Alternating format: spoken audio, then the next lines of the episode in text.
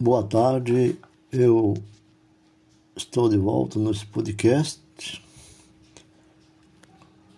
O assunto de hoje é o significado da religião.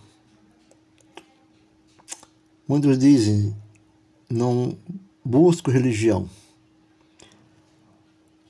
mas não podemos fugir dessa necessidade.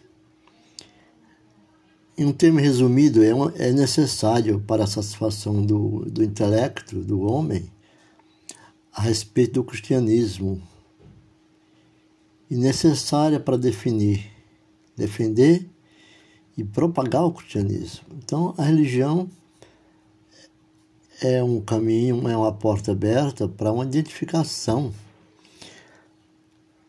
Porque a religião é a vida do homem do homem nas suas relações sobre-humanas. Isto é, a vida do homem em relação ao poder que o criou. Já ouvi autoridade suprema acima dele e o ser invisível com quem é capaz de ter comunhão. Segundo o teólogo Langstrom, Religião é religare, do latim. É o resultado da busca do homem para ser religado ao seu Criador. O cristianismo é a verdadeira religião, pois está fundamentada na revelação divina e prega a verdade acerca de Deus. Somente através do Filho de Deus, Jesus Cristo, o homem pode chegar a Deus. João 14, 6 e, Timóteo, e 1 Timóteo 2 e 5. Qual a diferença entre religião e teologia? A teologia é a vida, a teologia é doutrina. A religião precede a teologia. Ambas são distintas, embora estejam intimamente ligadas.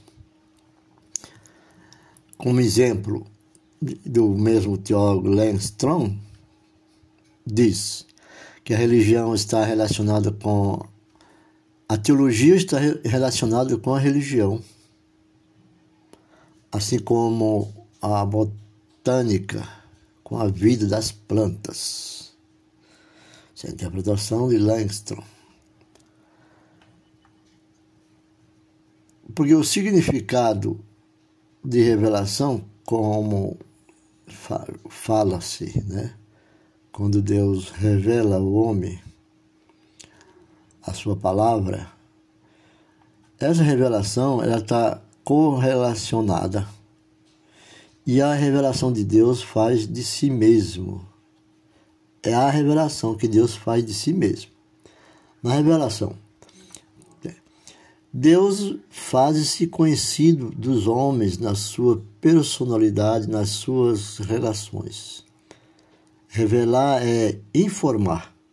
E isto é justamente o que Deus tem feito na vida de todos que buscam o Senhor, na vida de todos os cristãos e aqueles também que não se denominam cristão, mas estão buscando essa revelação.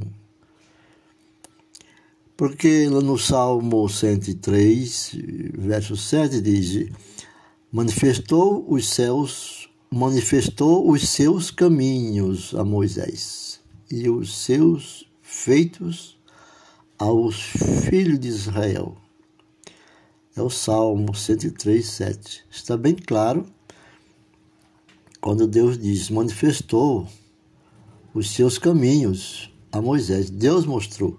E os seus feitos aos filhos de Israel. O esboço de teologia sistemática de Abel Langstrom revela.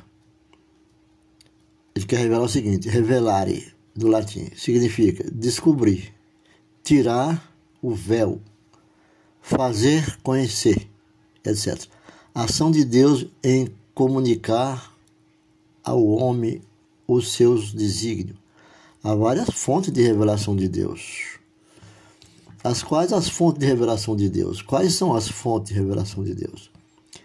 As fontes de revela, da revelação de Deus, uma delas é Jesus Cristo. A principal fonte da revela, de revelação em João capítulo 1, versículo 14, e João 14, verso 9. Mas as revelações mais ricas e mais espirituais e mais efetivas e mais verdadeiras são as que se realizam, melhorando a, a, a, a resposta, são as que mais se realizaram em Cristo Jesus no que ele era, no que disse e no que fez. Né? No que ele fez. As Escrituras Sagradas é a revelação escrita da sua pessoa, caráter, propósito e ações. Está no livro de João, capítulo 5, verso 39 o Espírito Santo. O Espírito Santo, todo mundo fala, desejam e se diz estar no Espírito Santo ou o Espírito Santo está nele. Este é um este comunica aos homens, o Espírito Santo comunica aos homens a sabedoria de Deus e seu desígnio. E o homem?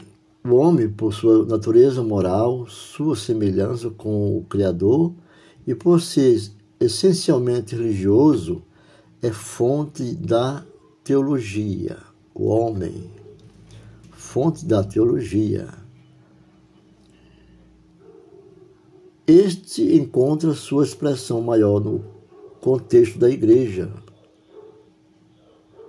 Em Efésio, capítulo 3, do verso 8 ao verso 12.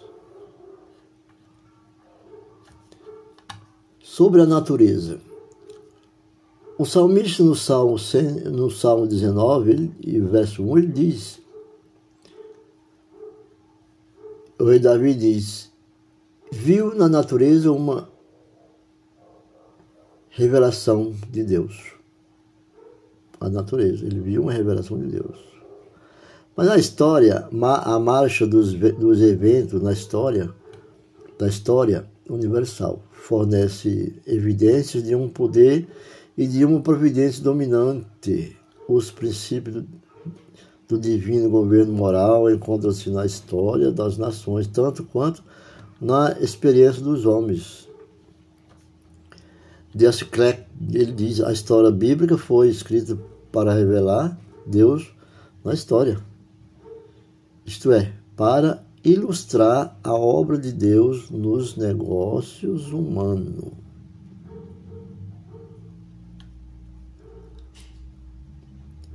E a relação às fontes de revelação da seguinte forma: revelação de, geral de Deus. Na revelação geral de Deus, na natureza, história e na consciência do homem. Na revelação especial de Deus, é em milagres, profecias, e Jesus Cristo. Essa última fonte, Jesus Cristo, como o centro da história e da revelação. Ele é o centro de tudo. Então, para que sejamos mais contemplativos com o Senhor, temos que buscar em Cristo como centro da nossa obediência. Ficamos por aqui, espero ter ajudado e que Deus o abençoe.